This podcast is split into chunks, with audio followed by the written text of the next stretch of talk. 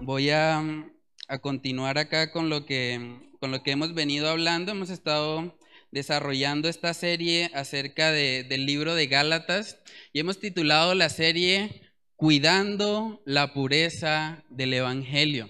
Y veíamos cómo a lo largo de esta carta, en los tres capítulos que hemos estado estudiando, hemos visto cómo el apóstol Pablo presenta con un corazón pastoral una preocupación por lo que estaba pasando en esas iglesias de la región de Galacia.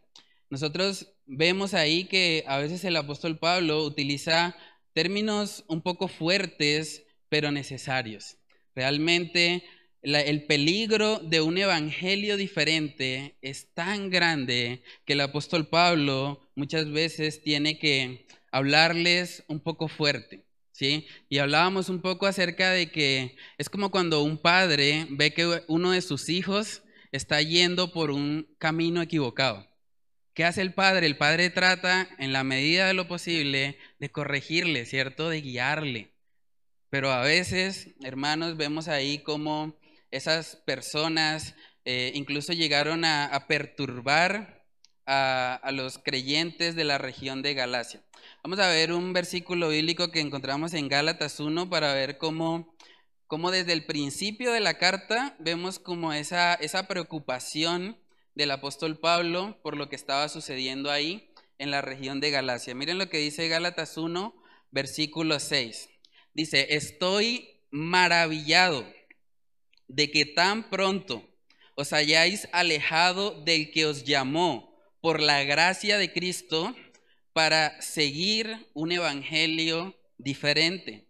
No que haya otro evangelio, sino que hay algunos que os perturban y quieren pervertir el evangelio de Cristo. Dice en otra versión, estoy horrorizado de ver cómo ustedes han permitido que llegue otro evangelio. Desde el principio de la carta vemos al apóstol Pablo manifestando su preocupación. Y hemos visto cómo él a lo largo de esta carta está utilizando diferentes ejemplos para enseñarles a ellos que el Evangelio no puede ser por obras, como de, pronto estaban enseñando las personas judaizantes de esa región de Galacia. Y veíamos que él habló en el capítulo 1 acerca de su testimonio, como él también era un judío, celoso de la ley. Pero a pesar de eso, él no puso su confianza en lo que él era o en lo que él hacía. Él puso su confianza en Cristo Jesús. También vimos el encuentro que él tuvo con los apóstoles y vimos cómo los apóstoles y, y Pablo tenían un mismo mensaje. ¿sí? Ellos estaban de acuerdo, solamente le pidieron que por favor se acordara de los pobres. Vimos también la exhortación a Pedro. Y uno dice, uy, Pedro, la, el, el apóstol que caminó sobre las aguas, que estuvo en la transfiguración. Y vemos que el apóstol Pablo tiene que entrar a exhortarle a él para mostrarle también a los creyentes de Galacia que el Evangelio verdadero está por encima de cualquier persona o de cualquier título. También veíamos eh, hace ocho días el testimonio de Abraham. ¿sí? Abraham que es prácticamente el padre de la, de la fe judía y la persona en la que muchos de estos judaizantes estaban confiando, vemos que el apóstol Pablo les habla acerca de Abraham y de cómo él creyó y eso le fue contado por justicia. El apóstol Pablo les está mostrando de diferentes maneras. Todo lo que he mencionado hasta acá han sido formas en las que el apóstol Pablo les está diciendo, miren que el Evangelio no puede ser por nuestras obras, no puede ser algo que ganamos, porque si es así, vana sería la muerte de nuestro Señor Jesucristo en la cruz. Hace ocho días nuestro hermano Juan Pablo nos, nos compartía acerca del contraste que hay entre lo que es la promesa hecha a Abraham y la ley que llegó 430 años después. Y veíamos cómo la promesa es completamente incondicional. La promesa depende solamente en Dios. Como Dios no cambia, Él siempre cumple sus promesas. Mientras que la ley sí depende de nuestro rendimiento. Entonces, mientras que la promesa es incondicional, vemos que la ley es condicional. Depende de nuestro desempeño. Y ahí veíamos también en Gálatas capítulo 3 que habla a las personas que, que viven por la ley. Dice Gálatas 3:12. Y la ley no es de fe, sino que dice, el que hiciera estas cosas vivirá por ellas. O sea, la ley demanda de nosotros que la cumplamos perfectamente y a cabalidad. Por eso ninguna persona puede llegar a justificarse por la ley, porque la carga que tenemos que llevar es demasiado grande y no hay ni una sola persona en el mundo que pueda llevarla aparte de nuestro Señor Jesucristo. Ahora, como es habitual en, el apóstol Pablo, él sabe que su mensaje puede ser malinterpretado. Entonces, muchas veces él lo que hace es hacer una pregunta que él espera que puede ser el pensamiento de los que escuchan su mensaje. Entonces, claro, si uno mira el contraste entre la promesa y la ley, uno podría pensar, ah, entonces la ley es contraria a la promesa. Y eso es lo que él trata en el versículo 21. Miren lo que dice Gálatas 3:21. Luego, ¿la ley es contraria a las promesas de Dios? Dice ahí, en ninguna manera. Porque si la ley dada pudiera vivificar, la justicia fuera verdaderamente por la ley. Él se anticipa a lo que ellos podrían haber pensado de su mensaje. miren lo que dice en el 22. Mas la escritura lo encerró todo bajo pecado, para que la promesa que es por la fe en Jesucristo, fuese dada a los creyentes. Pero antes que viniese la fe, estábamos confinados bajo la ley, encerrados para aquella fe que iba a ser revelada. De manera que la ley ha sido nuestro ayo para llevarnos a Cristo, a fin de que fuésemos justificados por la fe. Pero venida la fe ya no estamos bajo ayo pues todos sois hijos de Dios por la fe en Cristo Jesús. Porque todos los que habéis sido bautizados en Cristo, de Cristo estáis revestidos. Ya no hay judío ni griego, no hay esclavo ni libre, no hay varón ni mujer, porque todos vosotros sois uno en Cristo Jesús. Y si vosotros sois de Cristo, ciertamente linaje de Abraham sois y herederos según la promesa. Vamos a orar y a pedir la dirección del Señor en esta mañana. Padre, te damos muchas gracias, Señor, por la oportunidad de estar aquí reunidos para escuchar tu palabra, Señor, para aprender de ti. Yo te pido, Señor, que, que yo no sea un estorbo, Señor, para que, para que tu palabra llegue hasta los corazones, Señor, y para que tu Espíritu Santo sea orando, Señor, conforme a tu buena voluntad, Padre amado. Oramos para que, para que tú abras nuestros ojos, Señor, y nos permitas ver las maravillas de tu ley. Que nos permitas ver a Cristo, Señor, a través de, de este estudio y ver el propósito que tú tenías, Señor, con la ley que fue dada, Padre amado. Oramos, Señor, para que, para que tú te glorifiques en esta mañana y que todo lo que hagamos, Señor, sea para gloria y honra de tu nombre. Oramos, Señor, estas cosas en el nombre de tu Hijo amado, Jesús. Amén y amén. Bueno, hermanos, vemos ahí en Gálatas capítulo 3, desde el versículo 22, que se empieza a usar una terminología bastante particular. Miren lo que dice en el 22, dice, mas la escritura lo encerró todo bajo pecado, para que la promesa que es por la fe en Jesucristo fuese dada a los creyentes. Verso 23. Pero antes que viniese la fe, estábamos confinados bajo la ley. Luego repite, encerrados para aquella fe que iba a ser revelada. Verso 22, encerrados. Verso 23, confinados y nuevamente encerrados. esa terminología se utiliza para hablar de una persona que está encarcelada, que está en una prisión. Por eso el primer punto de esta mañana es la prisión de vivir bajo la ley. La prisión de vivir bajo la ley, hermanos. Tratar de, de vivir una vida enfocada en ganar la aceptación de Dios por medio de nuestros esfuerzos, realmente es como vivir una vida completamente esclavizada. Y eso es curioso porque mucha gente acusa a los cristianos de que son los que viven aparentemente reprimidos, que no, ustedes allá en la iglesia no pueden hacer nada, ustedes allá los tienen encarcelados. Pero la paradoja de todo eso es que mientras ellos se creen libres, realmente son esclavos. Y uno puede comprobarles eso simplemente mostrándoles la ley, mostrándoles cómo ellos, aunque se hacen llamar libres, realmente no lo son.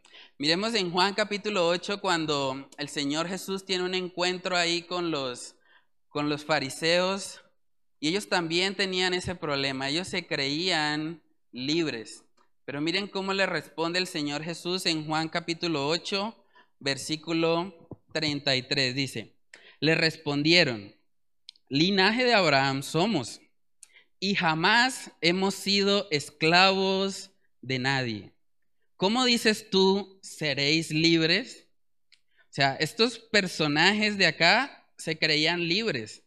A pesar de que si nosotros miramos en el Antiguo Testamento nos damos cuenta que Israel fue esclavo muchas veces. Fue esclavo de Egipto, fue esclavo de Babilonia, de los asirios, pero ellos estaban creyendo como si estuvieran libres. Y miren lo que les dice el Señor en el 34. Jesús les respondió, de cierto, de cierto os digo que todo aquel que hace pecado, esclavo es del pecado. Y el esclavo no queda en la casa para siempre. El Hijo sí queda para siempre.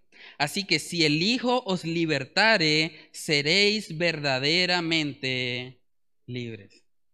El que hace pecado, esclavo es del pecado. Cuando usted se consiga una persona que le diga, no, usted vive esclavizado allá en la iglesia, en su cristianismo, yo sí soy libre.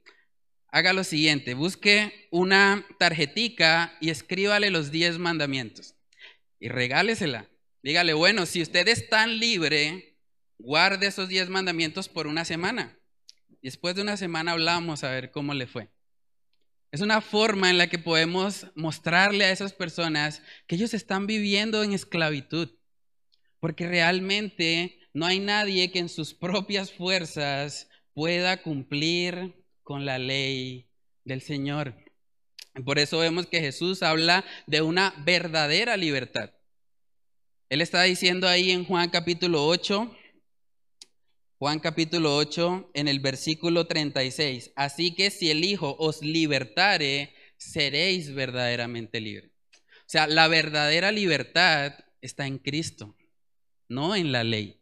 ¿sí? Y eso es muy importante entenderlo. Vemos en Romanos capítulo 8 que nos habla acerca de la imposibilidad que tiene la carne para cumplir con los designios de Dios. Romanos capítulo 8, versículos del 7 al 8. Dice ahí, por cuanto los designios de la carne son enemistad contra Dios porque no se sujetan a la ley de Dios, ni tampoco pueden. Y los que viven según la carne no pueden agradar a Dios. Hermanos, tratar de lograr con nuestros propios esfuerzos ganarnos la salvación es completamente imposible. No solamente dice que no que no se sujetan a la ley de Dios, sino que afirma ahí ni tampoco pueden sea, si yo estoy en la carne, es imposible. Es realmente imposible que yo pueda cumplir con la ley a cabalidad. La única forma de salir de ese verdadero estado de esclavitud o de ese verdadero estado de encerramiento, de estar prisioneros, es a través de la obra de Cristo. No hay otra manera en la que las personas puedan dejar de pecar o dejar de vivir para sí mismos. Porque hermanos, la ley en sí misma no tiene la capacidad de producir vida o de generar un cambio interno, porque la ley siempre es algo que, que nosotros lo vemos de afuera hacia adentro. Y ahorita vamos a hablar un poco más acerca de eso, porque solamente cuando estamos en Cristo, dice la palabra, que la ley viene a estar escrita en nuestros corazones. Pero antes de eso, la ley es algo que está fuera de nosotros. Y como está fuera de nosotros, no tiene el poder para transformarnos. Vamos a ver un ejemplo acerca de eso en Colosenses capítulo 2. En Colosenses veíamos también, o sí, Colosenses capítulo 2, vemos ahí que también algunas personas estaban tratando de añadirle cargas a las cosas del Señor. Y miren cómo reacciona ahí también el apóstol Pablo en Colosenses 2:23 para mostrarles que aunque haya ciertas cosas que podemos hacer por disciplina, en últimas esas cosas no transforman el corazón. Colosenses capítulo 2, Colosenses capítulo 2, verso 23. Dice, tales cosas tienen a la verdad cierta reputación de sabiduría en culto voluntario, en humildad y en duro trato del cuerpo, pero no tienen valor alguno contra los apetitos de la carne. La ley en sí misma no nos transforma. La ley no cambia nuestro corazón. Seguimos teniendo los mismos apetitos de la carne.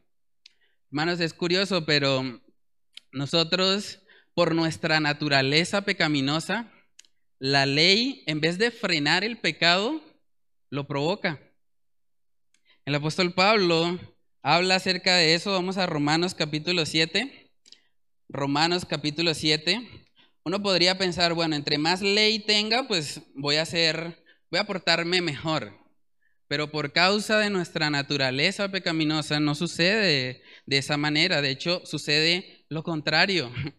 La ley produce en nosotros pecado. Romanos capítulo 7, Romanos capítulo 7, versículos del 7 al 8. Dice ahí, ¿qué diremos pues? ¿La ley es pecado? En ninguna manera. Pero yo no conocí el pecado sino por la ley. Porque tampoco conociera la codicia si la ley no dijera, no codiciarás. Mas el pecado, tomando ocasión por el mandamiento, produjo en mí toda codicia. Porque sin la ley el pecado está muerto.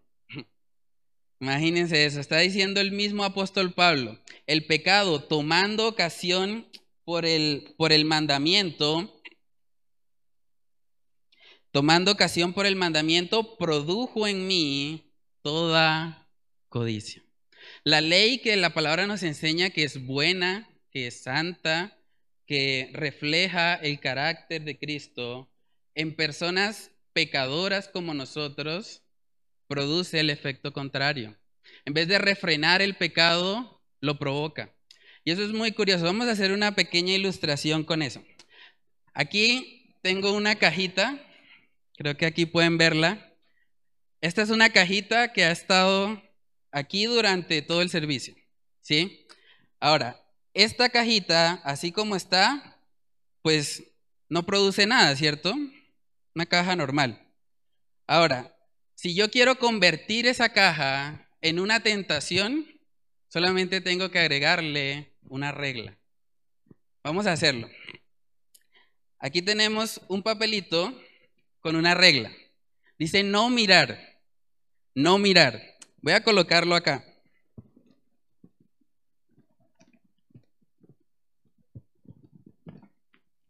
Listo. Ahora, el papel tiene una norma. Ahora, ¿qué pasa cuando nosotros recibimos una norma? Inmediatamente, por nuestra naturaleza pecaminosa, queremos transgredirla. Es impresionante eso. Cuando uno quiere que destruyan un jardín, colóquele un, letrero que diga no pisar. Y verá cómo rapidito empiezan a pisar. Eso es impresionante, es la, es la naturaleza pecaminosa en nosotros. Cuando nos vamos al jardín del Edén, vemos que Adán y Eva tenían todos los árboles que quisieran, a excepción del el árbol del conocimiento del bien y del mal. Y preciso fue ese el que quisieron tomar. Hubo la tentación de parte de la serpiente, pero ellos no se enfocaron en lo que tenían, sino en lo que no tenían. Están pensando de alguna manera que la ley de Dios los restringe. Entonces en su pecado, nosotros o nosotros en nuestro pecado no queremos ser restringidos. Queremos hacer lo que nuestra naturaleza pecaminosa quiere hacer. Por eso cuando a nosotros nos ponen normas, queremos transgredirlas. De pronto los padres entienden un poco más esto. Cuando, cuando un padre le dice a un hijo, bueno, usted me hace el favor y tiende la cama, inmediatamente parece que le dijera lo contrario.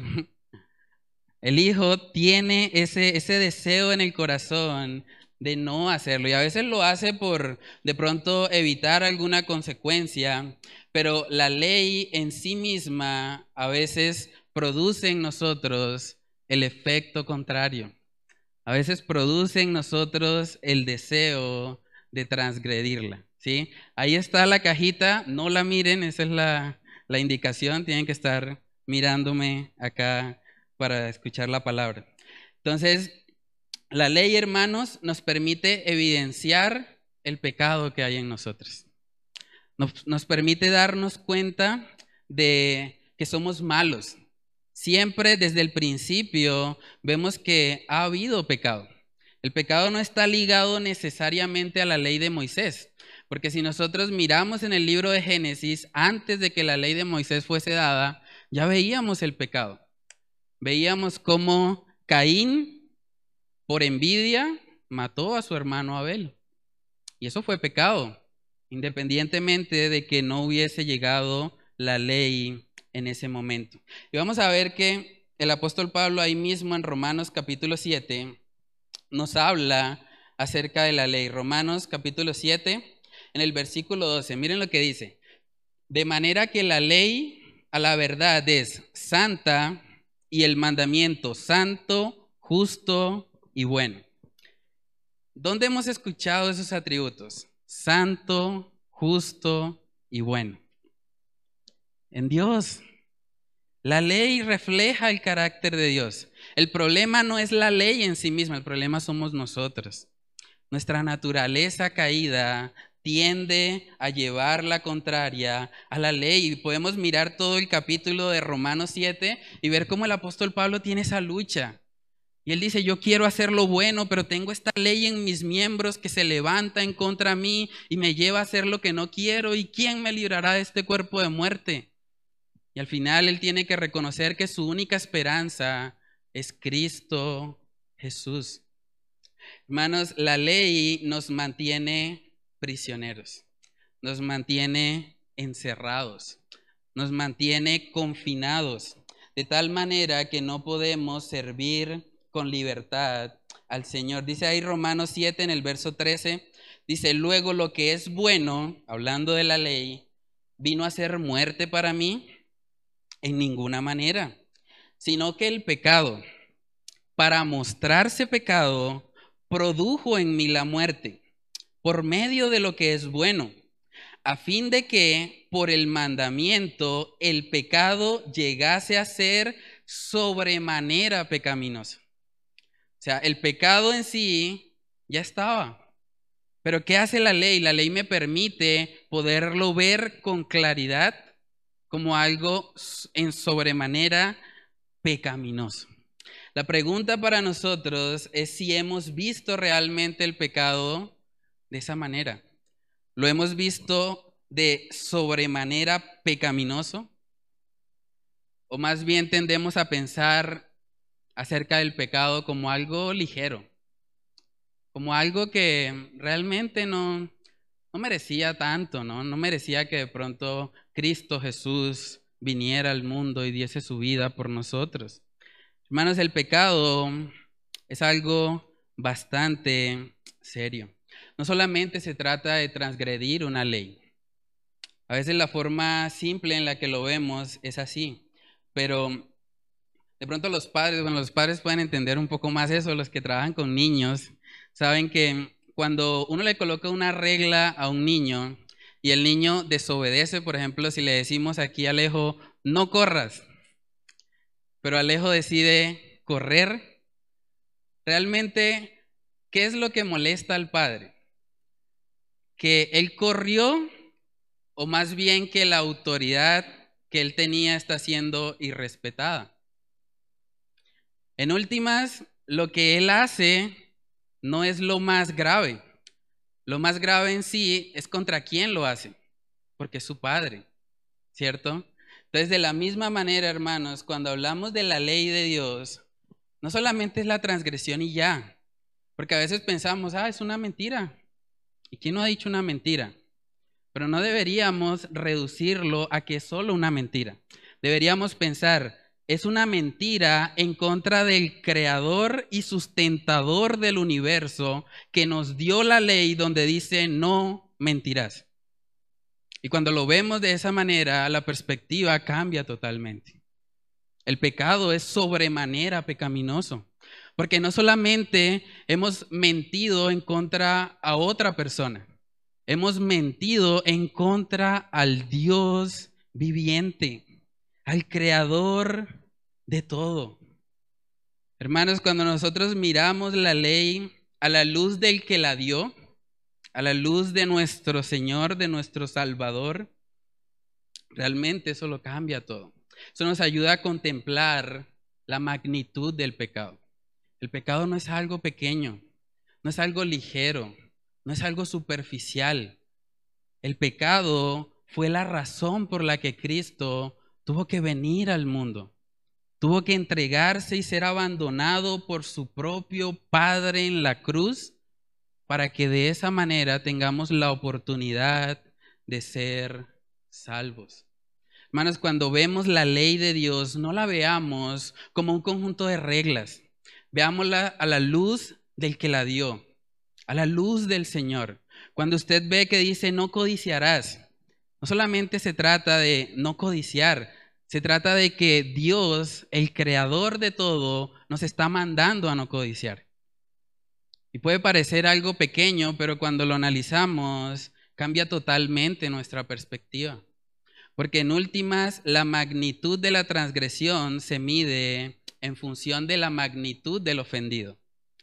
Si una persona golpea físicamente a, digamos, al alcalde de acá de la ciudad, Probablemente se va a meter en un problema, las autoridades van a intervenir, pero si esa misma persona golpea al presidente, realmente va a tener un problema mayor. Porque si comparamos al alcalde con el presidente, vemos que el presidente es una figura de autoridad superior.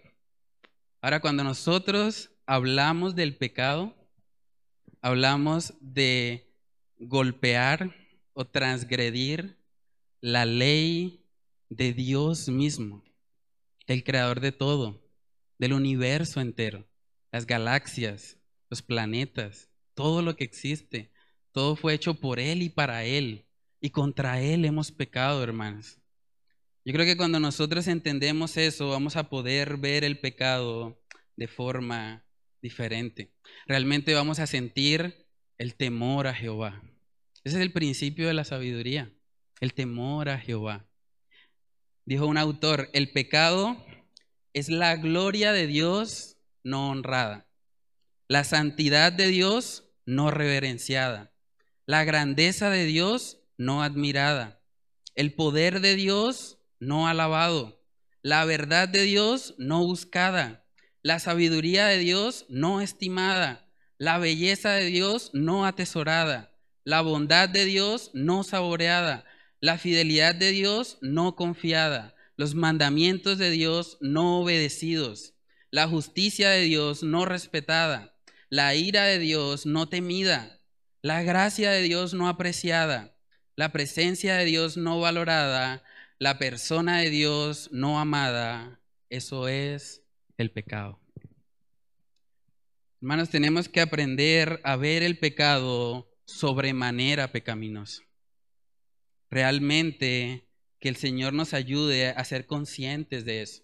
Cantábamos ahorita que Dios es santo, santo, santo. Y dice la palabra que de ninguna manera tendrá por inocente al culpable. Y por eso, hermanos, fue necesaria la cruz. Fue necesario que Cristo viniera porque no había otra forma en que la justicia de Dios pudiese ser satisfecha. Solamente en Cristo Jesús porque Él cumplió con todas las demandas de la ley. Cristo no solo murió por nosotros, Él vivió por nosotros. Él vivió la vida que ninguno de nosotros ha podido vivir. Y por eso Él pudo entregarse como ese sacrificio perfecto por nuestros pecados. Hermanos, la ley funciona como, como un espejo. La ley nos permite ver nuestra condición. Vamos a ver en Romanos capítulo 5, Romanos habla mucho acerca de, de la ley, para que veamos cómo incluso desde el principio había pecado. Dice ahí Romanos 5:13, pues antes de la ley, o sea, antes de que llegara la ley de Moisés, dice, había pecado en el mundo. Es una realidad. Antes de la ley había pecado en el mundo. Solo hay que leer el libro de Génesis para darnos cuenta de eso. Dice, pero donde no hay ley, no se inculpa de pecado. La ley de Moisés llegó de tal manera que nos permitió ver con más claridad nuestra condición. Yo puedo tener un grano aquí en, la mitad de la frente y si yo no tengo un espejo, pues yo no puedo ver que lo tengo, pero realmente el grano está ahí, ¿cierto? Entonces la ley funciona como un espejo de tal manera que cuando yo lo veo, veo más claramente mi pecado, veo más claramente mi necesidad. Y por eso es que ahora yo puedo venir a Cristo, yo puedo venir a Él.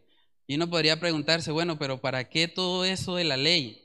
Era importante que la ley viniese para que nos guiara al Señor. Y eso es lo que vamos a ver en el segundo punto de esta mañana. Vamos a estar mirando lo que es el propósito principal de la ley. Los judíos creían que la ley había sido dada para ellos ser más santos, para ellos eh, demostrar más piedad. Pero a la luz de la palabra, hermanos, la ley ha sido dada para mostrar nuestra iniquidad, para mostrar lo pecaminosos que somos y la necesidad tan grande que tenemos de un Salvador.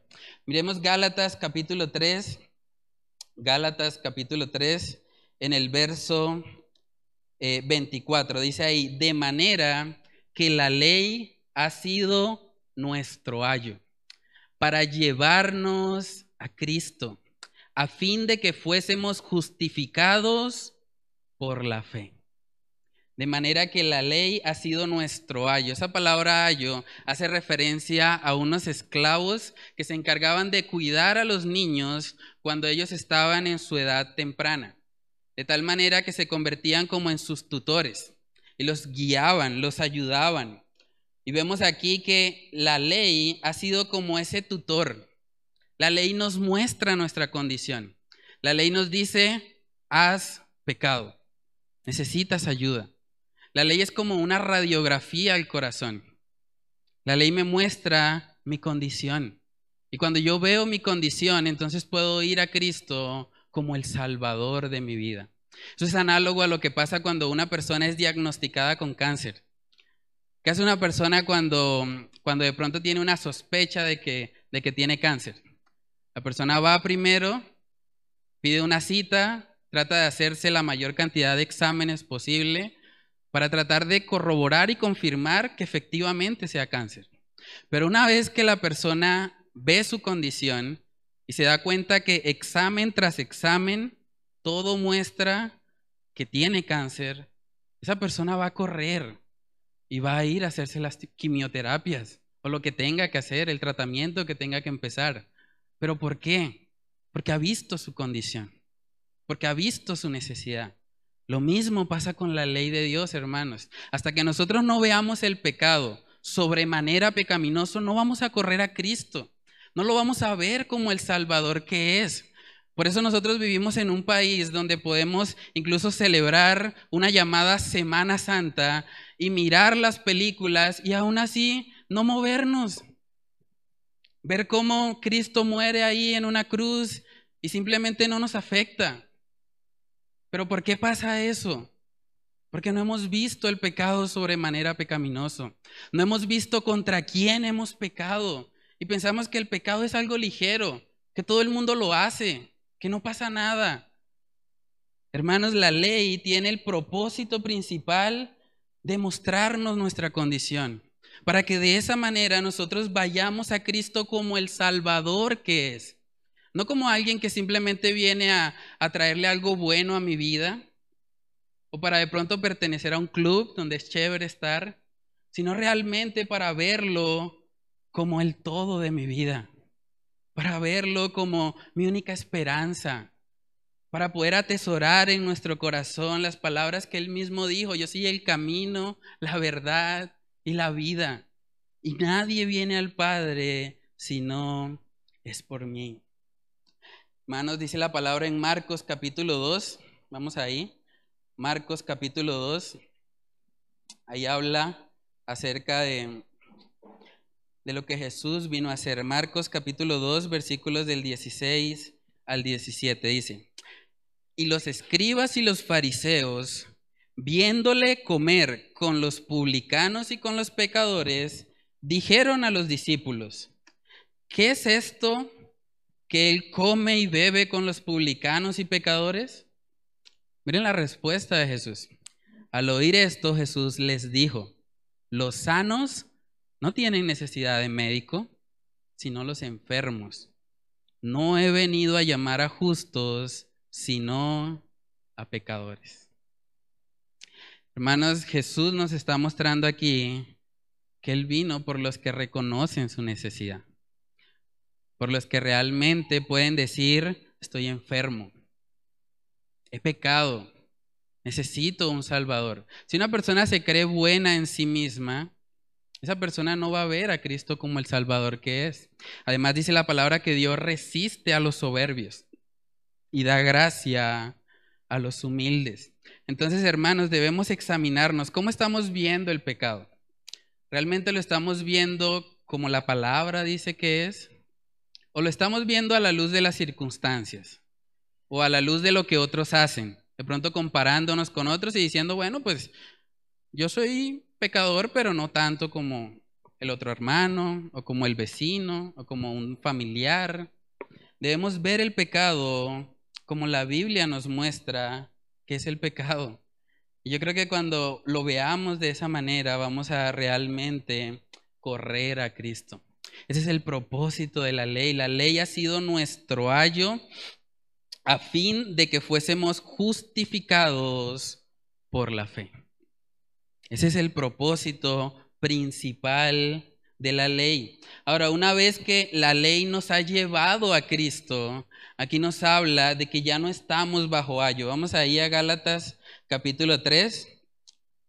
Gálatas capítulo 3, versículo 25. Dice, pero venida la fe, ya no estamos bajo ayo. O sea, una vez que yo veo mi condición, veo que he pecado, que necesito a un Salvador y voy a Cristo, ya no necesito el ayo que me esté mostrando mi condición.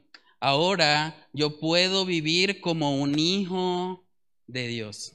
Paso de ser un esclavo, paso de ser alguien que estaba prisionero, como veíamos en el punto número uno, ahora a tener libertad. Hay una palabra que han de pronto torcido en algunos lugares que dice que donde está el espíritu hay libertad. Pero no es libertad para hacer desorden o para correr y saltar ni nada de eso. Realmente es para tener la libertad de ahora sí poder cumplir con la ley. Porque ahora no somos nosotros, ahora es Cristo en nosotros. Cuando venimos a ser hijos de Dios, ahora Cristo viene a morar en nosotros. El apóstol Pablo decía eso. Él decía, ya no vivo yo, mas vive Cristo en mí. Entonces ahora por el poder del Espíritu Santo en nosotros es que podemos vivir conforme a lo que el Señor ha establecido en su palabra. Hermanos, una de las cosas que, que sucede en el Nuevo Testamento es que la ley que había sido un problema para nosotros, que nos tenía prisioneros, ahora dice la palabra que pasa a estar escrita en nuestros corazones. Cuando nosotros creemos en Cristo, Él coloca ahora la ley en nuestros corazones de tal manera que ahora el cambio sí es de adentro hacia afuera. Hablábamos al principio de que la ley externamente no me puede cambiar. Pero cuando la ley está escrita en mi corazón, está escrita en mi ser, ahora yo puedo vivirla. Porque es el Señor el que la ha escrito ahí para gloria y honra suya. Miremos Hebreos capítulo 10. Este es un texto precioso. Hebreos capítulo 10 en el versículo 12.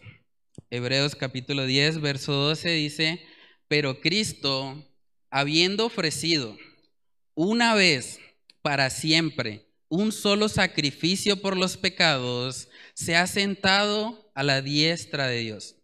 De ahí en adelante, esperando hasta que sus enemigos sean puestos por estrado de sus pies, porque con una sola ofrenda hizo perfectos para siempre a los santificados.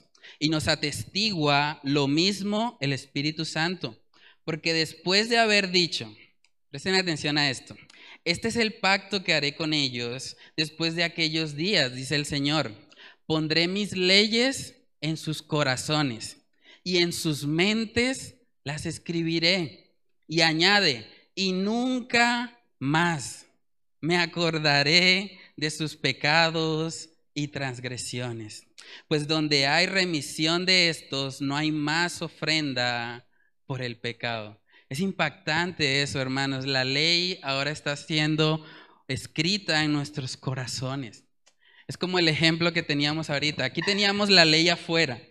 Lo que está haciendo el Señor es tomando esa ley que producía pecado en mí y ahora el Señor dice, bueno, esta ley ahora va a estar en tu corazón.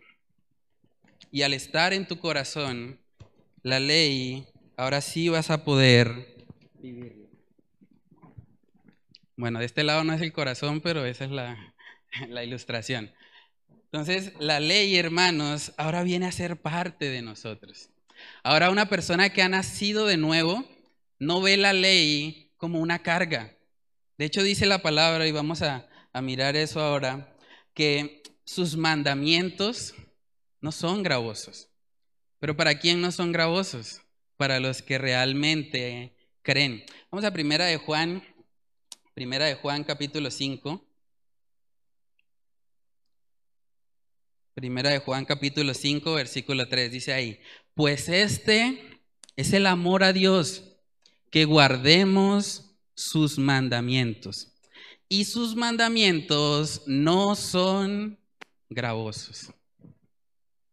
Sea, lo que hace el Señor es transformar nuestros corazones de piedra, esos corazones que estaban prisioneros bajo la ley, nos da libertad, pero no libertad para ir y pecar y hacer lo que querramos, sino libertad para ahora sí poder cumplir con las demandas de la ley. Y no por nuestras propias fuerzas, sino por el poder del Espíritu Santo que ahora habita en nosotros. De eso se trata, no estar bajo la ley. A veces personas han dicho, bueno, no estar bajo la ley es que yo puedo hacer lo que quiera. No. A la luz de la palabra, no estar bajo la ley significa que ya no soy prisionero de ella y que ahora tengo el poder de Cristo en mí para cumplirla, para vivirla. Lo que antes me producía pecado, ahora quiero hacerlo. Ahora quiero agradar al Señor. Lo que veíamos en la vida del apóstol Pablo. Él era un perseguidor. Yo creo que ninguno de nosotros puede decir aquí que ha ido a las iglesias a matar cristianos. Yo creo que nadie puede decir eso. O me perdonan de pronto si hay alguien que lo ha hecho, pero realmente el testimonio del apóstol Pablo es de una persona así. Una persona que iba y encontraba cristianos así como nosotros y los mataba. Él hacía eso. Pero ¿qué pasó cuando él viene a Cristo? Cuando él tiene ese encuentro con el Señor. Lo que antes odiaba, ahora lo ama. Él odiaba a cristianos, ahora ama a los cristianos. Ahora quiere plantar más iglesias. Ahora no le importa el vituperio, no le importa pasar hambre, no le importa ser náufrago, porque Él quiere compartir con otros la verdad del Evangelio, lo que decía nuestro hermano Yesida al principio. El apóstol Pablo se sentía deudor a griegos y a no griegos. En otras palabras, a todo el mundo. A todo el mundo. Él se sentía deudor. Él decía, predicar el Evangelio me es impuesta necesidad. De eso se trata, hermanos, la obra de Cristo en nuestros corazones. Dice ahí Romanos capítulo 6. Romanos capítulo 6 en el versículo 14. Dice, porque el pecado no se enseñoreará de vosotros, pues no estáis bajo la ley, sino bajo la gracia. Estar bajo la gracia significa que ya el pecado no nos gobierna, que ya no somos prisioneros de la ley, que ahora tenemos libertad y somos verdaderamente libres en Cristo Jesús. Vamos a, volver al texto base de Gálatas capítulo 3 Dice en el 26, pues todos sois hijos de Dios por la fe en Cristo Jesús. Este mensaje debió haber sido muy chocante para los judaizantes, porque de alguna manera ellos relacionaban que los hijos de Dios eran solamente los que venían por el linaje de Abraham. Pero vemos aquí que él está reconociendo que es por la fe. Dice Gálatas 3:26, pues todos sois hijos de Dios por la fe en Cristo Jesús. Y miren lo que dice el 27, porque todos los que habéis sido bautizados en Cristo, de Cristo estáis revestidos. Todos los que habéis sido bautizados en Cristo. Esa palabra bautizados significa sumergidos. Todo aquel que está sumergido en Cristo ha sido revestido por Él. Algunos de ustedes han tenido la oportunidad de, bautizarse en agua. ¿Qué pasa cuando, cuando somos bautizados en agua? ¿Cómo salimos de ahí? Salimos mojados, empapados. De la misma manera, hermanos, cuando nosotros estamos en Cristo, debemos estar empapados de Él. Debemos estar sumergidos en Él. Ahora nuestra nueva identidad la encontramos en Cristo Jesús. Decía un autor que la ropa adecuada para cada cristiano es revestido de Cristo. La gente debe ver que usted pertenece a Él. Al mirar su vida, usted debe vivir con la conciencia de que usted está llevando una vida adornada con Cristo Jesús. Así deberíamos vivir nuestra vida cristiana, reflejando a Cristo, siendo embajadores de Él. Porque si hemos recibido un regalo tan grande como la salvación, simplemente no podemos quedarnos callados. No podemos permitir que este mensaje sea solo para nosotros. Queremos que el mundo lo conozca. Por eso oramos aquí todos los domingos por un país diferente porque es nuestro anhelo que el Evangelio llegue allá, que más personas lo escuchen, que más personas puedan ser salvas. Y vamos a ver aquí cómo el apóstol Pablo empieza ahora a tratar con ese tema de la nacionalidad. Gálatas capítulo 3, en el versículo 28, dice, ya no hay judío ni griego, no hay esclavo ni libre, no hay varón ni mujer porque todos vosotros sois uno en Cristo Jesús. Hermanos, el tercer punto en esta mañana es que nuestra nueva identidad está en Cristo. Ya no hay judío, ni griego, no hay esclavo, ni libre, no hay varón, ni mujer. Ahora, eso no quiere decir que estamos anulando los roles. Porque mucha gente ha tomado ese pasaje para decir, si ve, ya no hay varón ni mujer, entonces cada uno hace lo que quiera. Realmente no está hablando de eso. De hecho, si lo interpretáramos de esa manera, yo no creo que alguien pueda decir, bueno, jefe, la Biblia dice que no hay esclavo ni libre. Yo trabajo hasta hoy, yo no soy más su esclavo. ¿Por qué? No es eso lo que está diciendo el pasaje. Nos está enseñando ahí que cuando estamos en Cristo no hay barreras. Cuando estamos en Cristo no importa nuestra condición social, no importa nuestra nacionalidad, no importa si somos colombianos o si somos judíos, si somos griegos, no importa si somos trabajadores, somos eh, trabajadores independientes, si somos empresarios, realmente somos uno en Cristo Jesús. La fe en Cristo nos hace tener unidad a pesar de las diferencias que podamos tener a nivel terrenal. El apóstol Pablo habla también acerca de eso en Gálatas capítulo 2, cuando él habla de que su nueva identidad está en Cristo.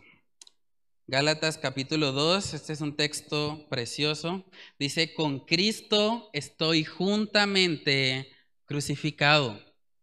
Y ya no vivo yo, mas vive Cristo en mí. Y lo que ahora vivo en la carne, lo vivo en la fe del Hijo de Dios, el cual me amó y se entregó a sí mismo por mí. Nuestra nueva identidad, si hemos creído en Cristo, es Él.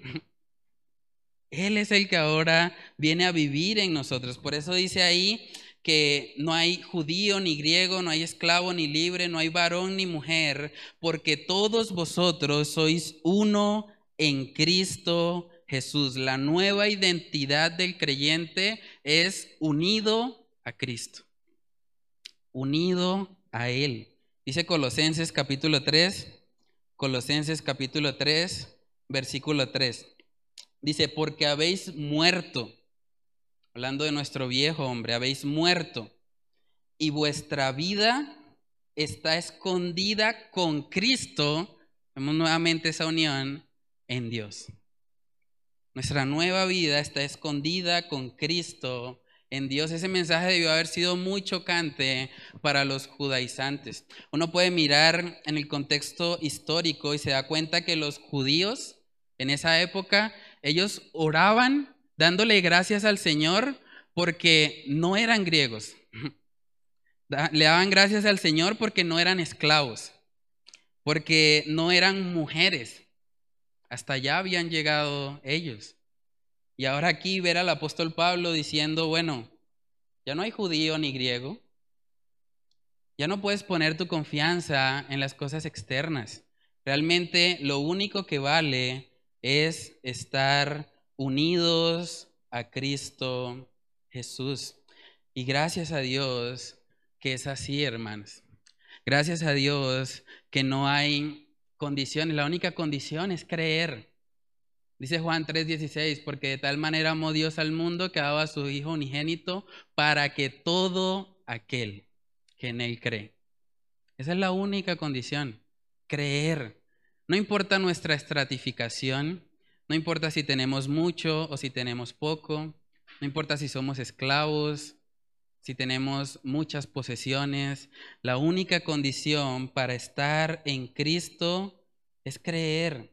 Es creer de todo corazón. Dice en el 29, y si vosotros sois de Cristo, ciertamente linaje de Abraham sois y herederos según la promesa.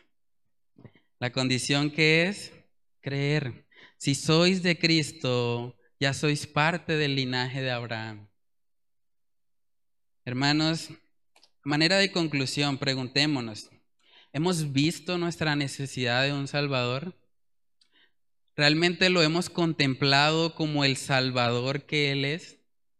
¿Hemos visto nuestro pecado como la Biblia enseña que es?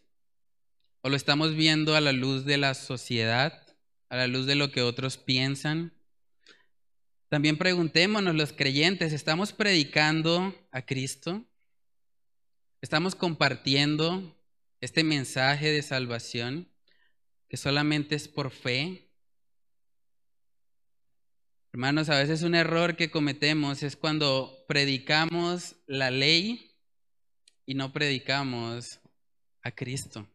Porque cuando hacemos eso, dejamos a la persona con una carga, una carga que no puede llevar. De nada sirve que usted le diga a una persona, cambie su comportamiento, sea una mejor persona, si usted no le lleva el Evangelio. Porque esa persona en sí misma no puede cambiar. Ella necesita a Cristo para poder ver ese poder transformador en su vida. También puede ser que haya alguien acá que haya vivido una vida encarcelado, una vida de pronto en esclavitud. Y eso puede ser un síntoma de que no ha conocido el verdadero evangelio o que no ha visto a Cristo como el Salvador que es.